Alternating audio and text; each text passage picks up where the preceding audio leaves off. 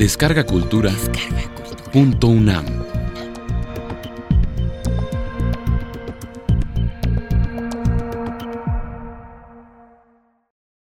De la ética a la bioética. De la bioética a la ética. Conferencia impartida por la doctora Juliana González el 2 de mayo de 2012 durante el ciclo Temas de Bioética, en el aula magna de la Facultad de Filosofía y Letras de la UNAM. El tema, en efecto, es este de la ética, la bioética. Estaba la ética más o menos tranquila, hasta que algo, como se ha dicho, nos vino a salvar, porque resulta que tranquilos, tranquilos, pero parecía que la ética estaba indudablemente en una crisis previa. Y efectivamente, las razones de la crisis de la ética en el siglo XX y particularmente la primera mitad del siglo XX son múltiples. No podríamos entrar en esto si nos quedaríamos aquí unos cuatro años más o menos, todos juntos, tratando de ver cuáles eran las razones de la crisis de la ética en el siglo XX. Pero digamos que en términos muy esquemáticos, algún intérprete habló de que ocurría esto que se llaman las filosofías de la sospecha. Hubo tres grandes sospechas. La primera gran sospecha fue la de Marx, la de Nietzsche y la de Freud. Tres grandes pensadores que pusieron en crisis esto que sería el horizonte de los valores, el horizonte del bien y del mal perfectamente definidos y clarificados, pero ya desde los tiempos de la gran revolución del pensamiento de Marx, con todo lo que esto trajo, donde el giro se da de este mundo de valores, de la cultura, de la superestructura, como la llamó el propio Marx, este mundo no era lo verdaderamente importante ni significativo. Teníamos que irnos a la base, a la raíz de las condiciones materiales de la historia de la humanidad. Entonces, en este volcarse hacia la lucha de clases, etcétera, todo lo que implica la gran revolución de Marx, significaba dejar que este mundo de las morales, este mundo del problema del bien y del mal, se desplazaran hacia otro territorio mucho más concreto, que era el territorio de la economía política, etcétera, etcétera. Y el caso de Nietzsche, que es posiblemente para la filosofía pues el más evidente en más de un sentido, porque Nietzsche también puedo sintetizar su gran revolución y su gran sospecha en el que de pronto Nietzsche considera, siguiendo a Hegel, cosa que se olvida, en una frase hegeliana que dijo, Dios ha muerto. Entonces, también hay otro antecedente, Dostoyevsky. Dostoyevsky, por su parte, había dicho, si Dios no existe, todo está permitido. Ya está la antropofagia, decía Dostoyevsky, la vamos a tener día a día. Entonces, resulta que la ética de un modo u otro, no solo, y en esto sí quiero ser muy enfática, la ética estaba de un modo u otro sostenida en la creencia primero de algo trascendente, fuera Dios sobre todo, no por la vía solo religiosa, insisto, por la vía filosófico-metafísica. O sea, venía una absoluta fundamentación de todos los valores desde el hecho de creer en la existencia de un principio supremo de donde emanaban estos valores. Entonces, la muerte de ese ser, que sería Dios, pues ¿qué implicaba? Implicaba lo que dice Nietzsche en uno de los pasajes más impresionantes de toda su obra, cuando dice que Dios ha muerto, hemos borrado la línea del horizonte y entonces no hay arriba ni abajo, no hay adelante, no hay atrás, no hay izquierda, no hay derecha, caemos, simplemente caemos. Este estado de caída, por falta de parámetros, de horizontes, esto es a lo que llamamos la crisis de la ética, de un modo u otro, y no estamos hablando solamente, repito, en cuanto a religiones o las, la posibilidad de que las religiones estuvieran dando los parámetros.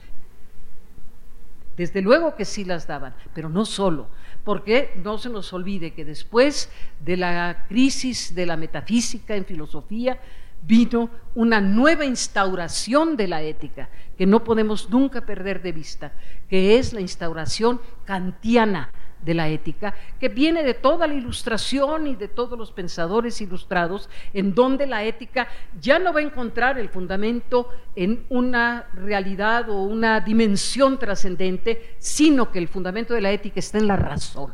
La razón humana es la clave, es el eje, es el principio y el fin de toda consideración de valor, de bien y de mal. No hay nada más allá de una buena o mala voluntad, decía Kant. Y esa buena o mala voluntad tiene que ver con la racionalidad de nuestra propia condición humana como seres racionales. Pero esto lo dice Kant en 1724 o por ahí. Pero después, ¿qué? Después viene progresivamente, y aquí sí ya nos vamos acercando un poco más a lo que va a ser la explosión de lo que implica la aparición de la bioética. A medida que pasa el tiempo, viene una progresiva puesta en crisis y en sospecha, vuelvo a hablar ahora del tercero de los sospechantes, que es el caso de Freud, en donde la razón misma es objeto de duda, es objeto de sospecha, simplemente no podemos ya creer en la razón. No podíamos creer en un mundo trascendente de las ideas platónicas, de las sustancias aristotélicas, ya ahora sí podíamos creer aparentemente en la diosa razón, pero resulta que también la razón empieza a perder su propia posibilidad de fundamentación de los valores y del sentido de la vida.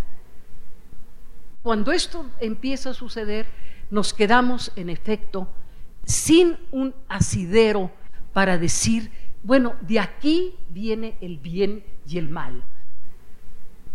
Hay un bien y un mal, nada de que no hay arriba ni abajo, ni izquierda ni derecha, ni adelante ni atrás. Hay algo que permite tener criterios de valor, de poder establecer estas diferencias. Eso es lo que se va perdiendo. Ahora con Freud sabemos pues que justamente la razón es la más sospechosa, la conciencia misma es sospechosa. Aquí todo lo que el hombre hace viene de estas pulsiones básicas de la vida, particularmente en el caso de Freud, de la vida sexual, con todo lo que significó la concepción de la sexualidad en Freud en su propio momento histórico. Y así podemos ir adelante y resulta que no parecía para la ética ya. No hablo, por ejemplo, de otra de las grandes realidades filosóficas que nos llevaron a un punto muerto en ética, que es el existencialismo. La gran filosofía del siglo XX, la gran ontología del siglo XX, Heidegger y Sartre, los dos grandes monstruos de esto, también llevaron a la ética a un callejón sin salida.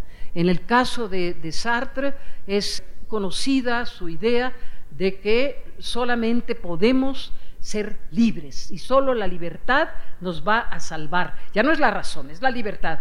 Pero ¿qué es la libertad sartriana? Entonces, toda la época de cuando Sartre escribe El ser y la nada y todas sus grandes obras, lo único que ocurre es que la libertad es la nada. Entonces es un nihilismo donde estamos totalmente incondicionados, crea un nuevo dualismo Sartre entre la cosa en sí, que es nuestro cuerpo, atención, y la libertad, que sería esta nada. Entonces el ser es nuestro cuerpo y el ser para sí es la libertad, que es, en realidad es una nada. Estamos en callejones sin salida, estamos con una verdadera crisis, desplome, cuestionamiento de todo lo que pudiera ser el universo de los valores y de la ética en particular. Viene entonces el gran giro, el gran giro, el más importante seguramente, que se dio en el siglo pasado, que fue no solo el giro de los axiólogos, con el cual tampoco me quiero meter ya, sino el giro de irnos hacia el lenguaje el giro lingüístico, como se le ha llamado. Es decir, ya no estemos pensando en realidades morales, busquemos en el lenguaje la diferencia entre lo que es un lenguaje prescriptivo y un lenguaje descriptivo y cómo es el lenguaje de la moral. Y viene todo el auge de la ética, de filosofía analítica, con grandes pensadores y con una importante contribución también, pero y estamos en un ámbito, la única ética que está prosperando entonces es la ética formal, logística, lingüística, que no nos dice nada acerca de los grandes problemas reales, concretos, de contenido, materiales. Así como Marx dijo que la religión era el opio de los pueblos, en gran medida también la moralidad se convierte también en una especie de fantasma que no importa. Entonces, surgen por ahí las grandes revoluciones de las biociencias. En primer lugar, la gran revolución de ese señor barbón que se llamó Darwin. Resulta que Darwin empieza a enseñarnos que esta criatura llamada Homo en realidad no es de ninguna manera una criatura que viniera directamente creada a imagen y semejanza de Dios, que no somos más que un simio más, nada más que un simio. O sea, viene toda la teoría de la evolución de las especies en donde lo humano no tiene un sitio separado del resto de la evolución de la vida. Y la vida es ese, un proceso evolutivo para la sobrevivencia en donde hay leyes que están rigiendo, pero que en última instancia son las leyes que a la hora de la hora no tienen un para qué, no vamos a algo determinado, simplemente la vida se va produciendo y se va conservando y está luchando para sobrevivir. Y en este gran movimiento que va desde las primeras formas de la vida hasta el Homo sapiens, no ha habido más que esta tendencia de la eh, raíz de la tierra que está queriendo vivir y seguir viviendo. Entonces, ¿qué es el hombre a partir de Darwin? Pues no es más que un animal más entre los animales y quizás no el mejor, cosa que también eh, suscribimos por debajo de la línea. Entonces, esa criatura sobrenatural, extranatural, dueño de la tierra, como dice la Biblia. Te doy, ahí está el planeta, es tuyo para que te lo comas, porque es tu planeta, eres el dueño, Adán, de todo esto que hay, de los montes, de los mares, de las tierras, montañas, y todos los animales son tuyos, puedes hacer con ellos lo que quieras. Eso no es verdad. Entonces, ¿en qué estamos? La gran revolución de Darwin, que en un principio ustedes saben que hasta el día de hoy todavía hay quienes se atreven a dudar de la teoría darwiniana. Sin embargo, justamente las otras grandes revoluciones de la ciencia, que es a las que estoy tratando de referirme principalmente, estas otras que son la revolución de la genética, la revolución de la neuro ética o neurociencias, neurobiología y también, obviamente, el reino de lo ecológico en su totalidad.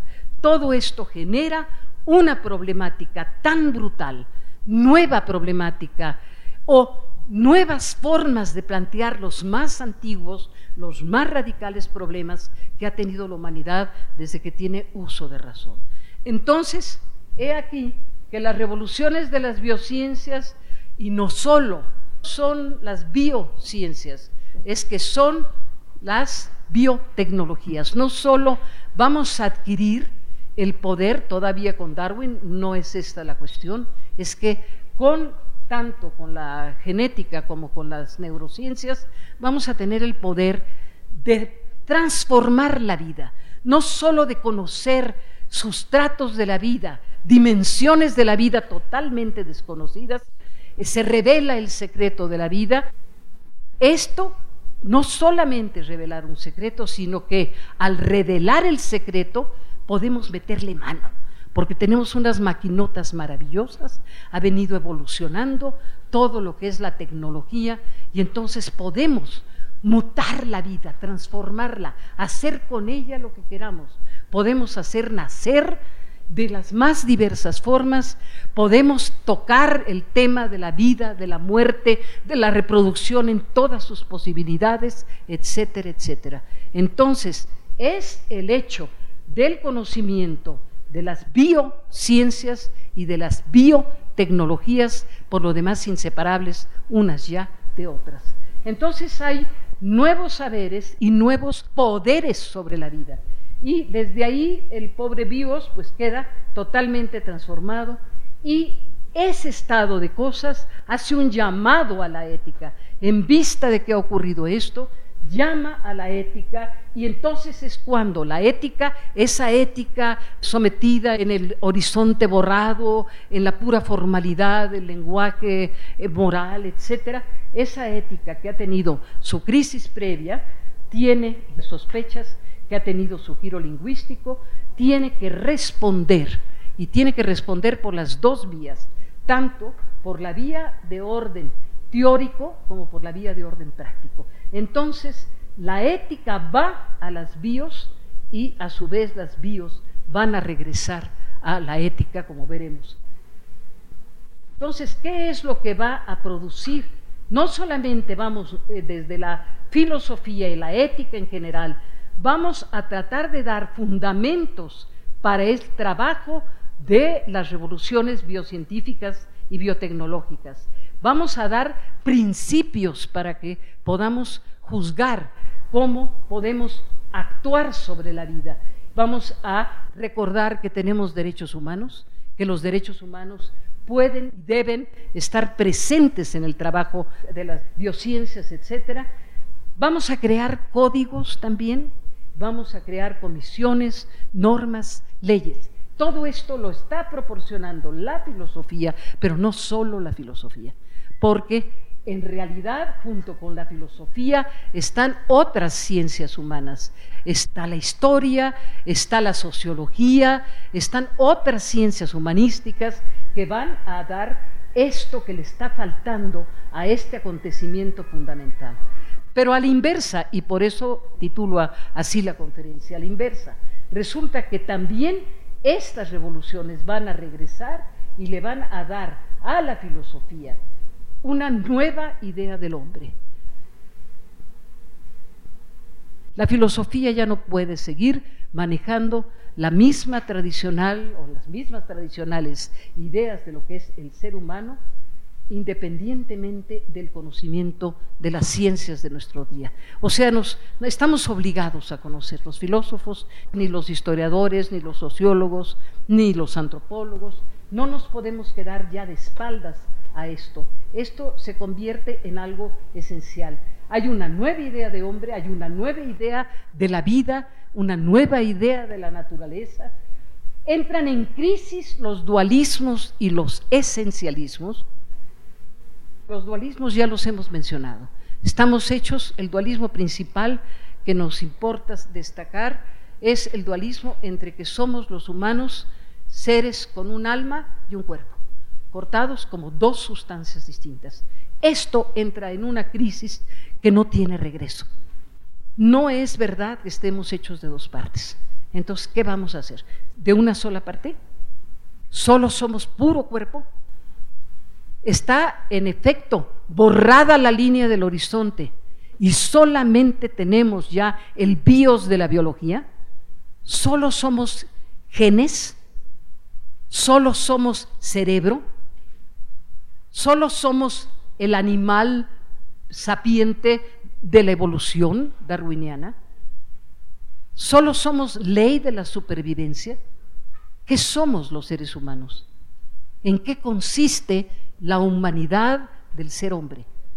Este es un problema absolutamente abierto en nuestro tiempo y quienes han sido decisivos para generar este problema han sido justamente estos seres los científicos. Entonces, crisis de dualismos, crisis de esencialismos en el sentido de que desde Darwin, si las especies evolucionan, se acabó la esencia, porque toda la tradición filosófica que dijo que estamos hechos de esencias, la esencia es una eterna e inmutable.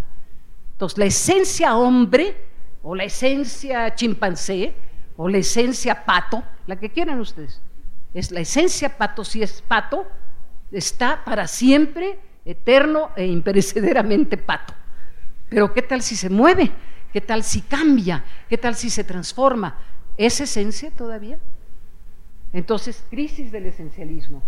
Crisis también estamos encontrando esos que son, llamémosles por ahora, sustratos biológicos de la moralidad y de los valores y el hecho de que, en lo que estoy insistiendo desde el primer momento, aquí hay solo problemas abiertos, a mi modo de ver, problemas abiertos.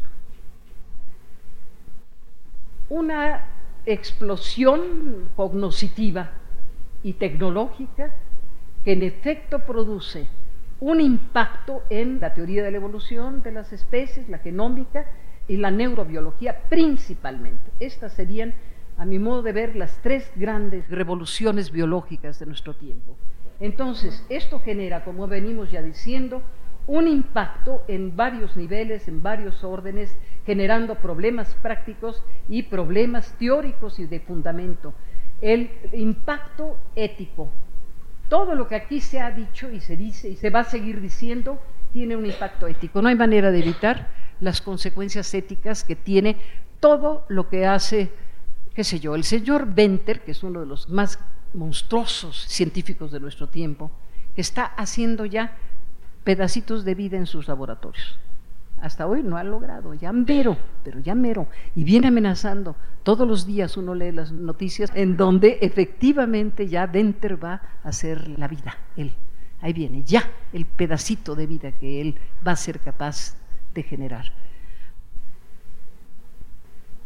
Todo eso, ustedes creen que no tiene un significado absolutamente ético, pero no solo ético, es obvio que lo tiene legal, lo tiene social, la sociedad entera queda alterada, tiene un sentido histórico, cultural, tiene indudablemente una repercusión planetaria, porque no estamos hablando solo del hombre, porque el hombre mismo forma parte de la vida y el planeta es el que está en cuestión, estas ciencias están tocando de fondo la, cuestión planetaria y desde luego una repercusión en la naturaleza humana, en lo que es lo filosófico u ontológico. Entonces, con esta realidad es con lo que estamos estudiando la bioética, con estos hechos. ¿Qué es entonces la bioética? La bioética es un encuentro entre las ciencias de la vida y, o biociencias y las biotecnologías, con las ciencias humanas y las ciencias sociales. Está ella misma configurada por la biología evolutiva, como lo hemos dicho, la biomedicina, la genómica, la neurobiología y por el lado de la ética es el derecho, la sociología, obviamente la filosofía, porque que yo sepa todavía tiene que ser una de las ramas de la filosofía. Se los digo porque todo el mundo quiere hacer ética sin necesidad de pasar por la filosofía. Con decirles que en los nuevos programas de la preparatoria nacional me justificaban la reforma porque ya se va a enseñar ética en todos los niveles de todas las carreras en la preparatoria. Que yo debería de estar feliz, me dijeron, porque es una proyección horizontal de la ética a todas las carreras y demás. ¿Y quiénes van a dar la ética? Te debes de sentir también muy orgullosa, porque ética la van a dar los ingenieros, los contadores, los... Cualquiera puede dar ética, ¿no? Eso es la ética. No, todavía creemos que la ética es dimensión de la filosofía. La historia, la psicología, la antropología, etcétera, todos y desde luego cuidado con el gran problema que es el problema ecológico. El problema ecológico es seguramente, para mi modo de ver, quizás el problema mayor que tiene la bioética, o uno de los principales. Los campos de la bioética, los principales o los más obvios, son desde luego la ética médica. La ética médica funciona desde tiempos de Hipócrates, como lo vamos a ver. La genética la neuroética, la biotecnología que puede ser capaz de hacer color a los ratoncitos, este, la ecoética donde el lobo americano está a punto de extinción, quedan algo así como un poquito más de cuatro lobos mexicanos, una cosa horrible. La biopolítica, la entrada a Auschwitz, ahí donde, ¿qué le pasó a la vida? La vida desnuda, como la llaman los comentaristas. ¿Qué le pasa desde el punto de vista de la biopolítica y del bioderecho? Un día, Rosalind Franklin, esta señora, era fotógrafa y, bueno, médica, científica, y hizo la primera fotografía del ADN helicoidal. Y vean lo que dijo Watson en el anterior. En cuanto vi la fotografía me quedé boquiabierto y se me aceleró el pulso. Los reflejos negros en forma de cruz solo podían provenir de una estructura helicoidal, o sea, hélice. Es la famosa, el descubrimiento de la doble hélice como la clave de la vida. Resulta que ahí está la célula. Resulta que adentro de la célula están los cromosomas. El cromosoma tiene dentro de sí esta doble hélice. Está hecha de cuatro sustancias químicas que se llaman nucleótidos, no vamos a entrar en detalles técnicos. Los cuatro nucleótidos son la adenina, guanina, citosina y tinina. Cada una de estas formas estructurales van generando en efecto una doble hélice y un grupo de esto constituye un gene. Entonces, allí hemos descubierto la estructura helicoidal y la frase de Crick hemos descubierto el secreto de la vida. absolutamente enloquecidos. Primero, enloquecidos por haber visto la primera foto. Y enloquecidos porque tenía una forma helicoidal. Y ahora resulta que hemos descubierto nada menos que el secreto de la vida. Se dice muy rápidamente, pero ¿qué significa? ¿Por qué se ha descubierto? ¿Qué tiene de secreto, primero? ¿Y por qué es el secreto de la vida? Eso que se llama ADN o DNA, si lo decimos en inglés o en español. El DNA, la base invisible, eterna y fundamental de la identidad humana, ha adquirido muchos de los poderes una vez otorgados al alma inmortal. Como los textos sagrados de la religión revelada, el DNA explica nuestro sitio en el mundo, nuestra historia, nuestra conducta, nuestra moralidad y nuestro destino. Hemos revelado el secreto de la vida. El secreto de la vida está en el ADN o DNA, en esa hélice que le sacamos del el cromosoma de toda célula, toda, toda, toda, toda, toda célula. De ahí tenemos nuestro ADN, en donde está consignado el ser de lo humano.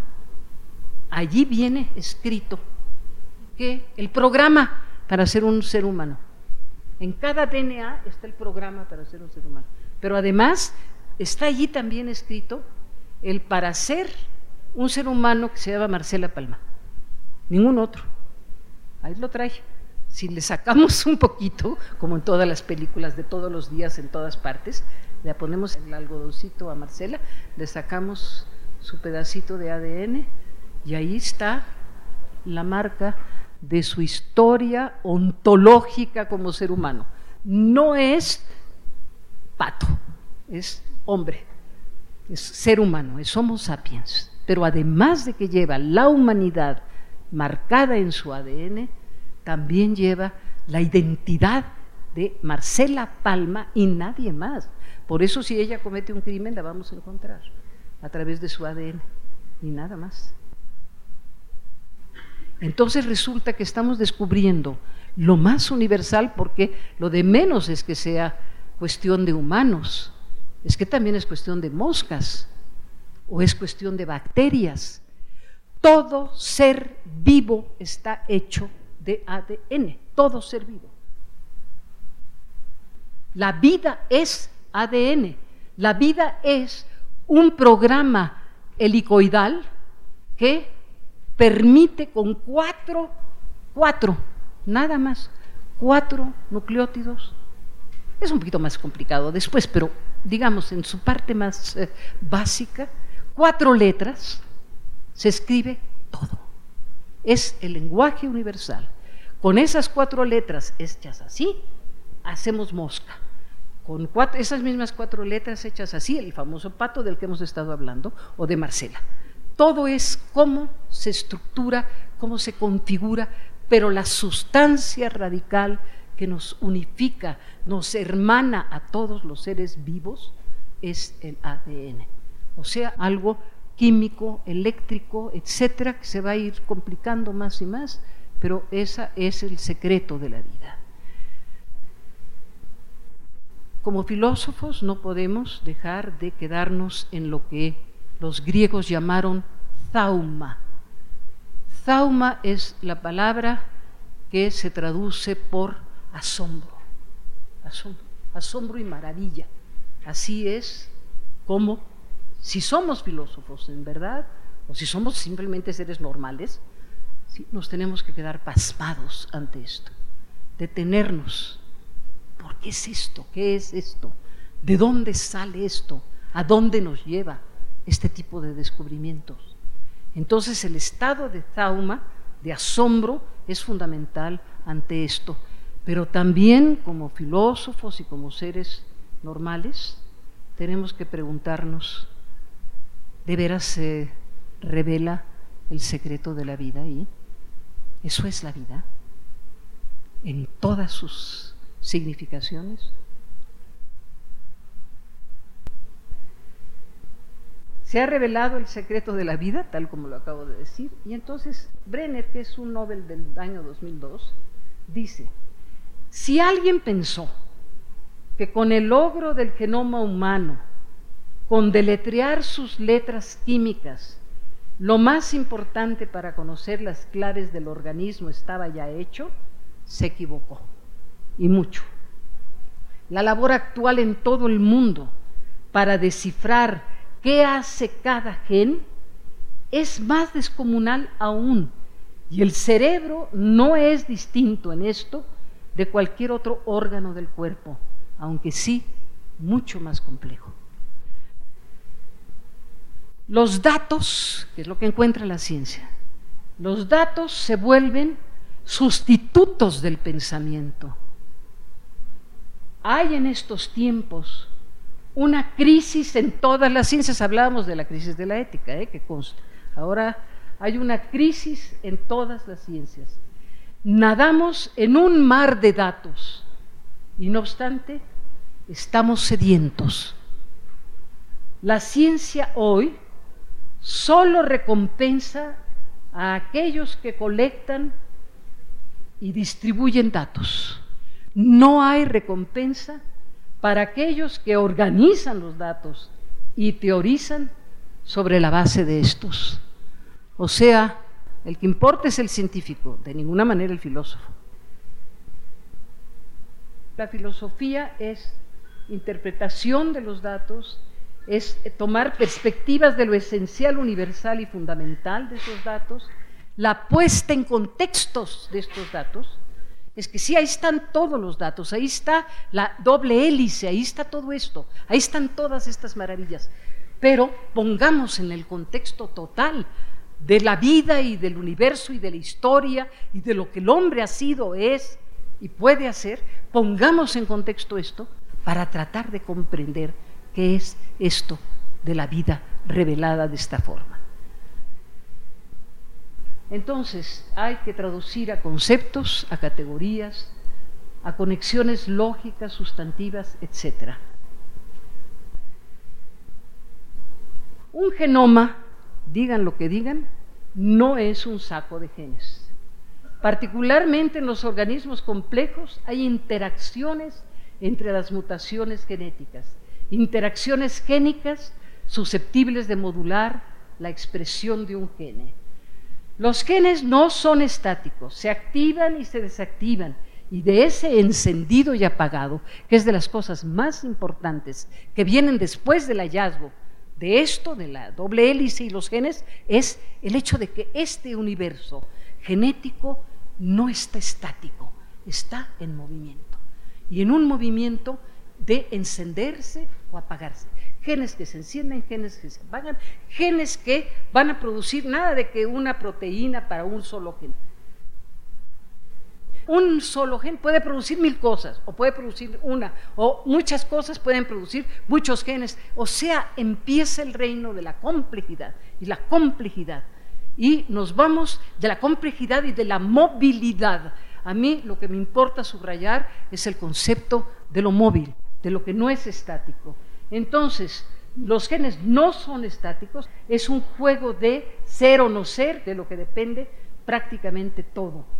Diseñados están para hacer experiencia, para obtener la información y para responder a ella, para la comunicación, integración del ser vivo con la realidad. Somos una realidad, todos una realidad física pero de la realidad física somos también química. Tenemos allí los nucleótidos en especial. De esta, de la química o de la bioquímica, está la biología.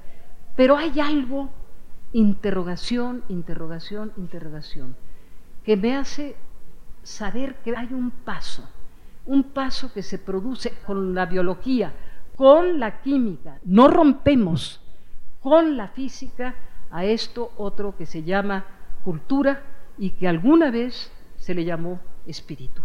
Resulta que hay algo que es naturaleza y hay algo que es espíritu. Díganme ustedes cómo, por qué somos capaces con biología, con física, con electricidad, con todo cuanto, con todos los nucleótidos, las cuatro, ¿cómo es posible que seamos capaces de crear los humanos una sinfonía. Yo puedo oír todo el canto de todos los pájaros. Todos los pájaros cantan. Y nosotros no somos más que en esto viles pájaros.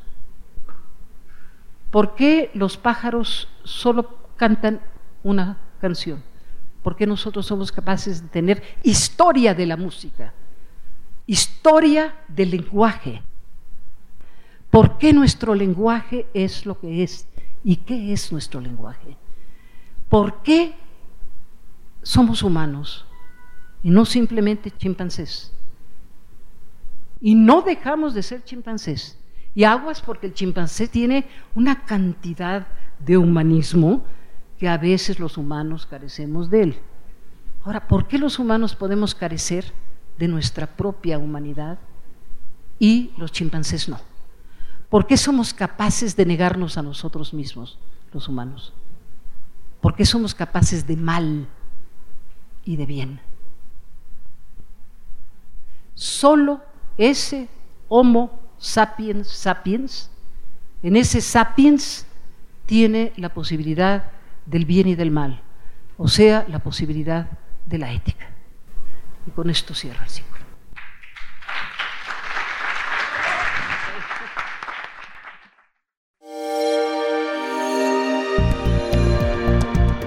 Descarga Cultura. Descarga cultura. Punto UNAM.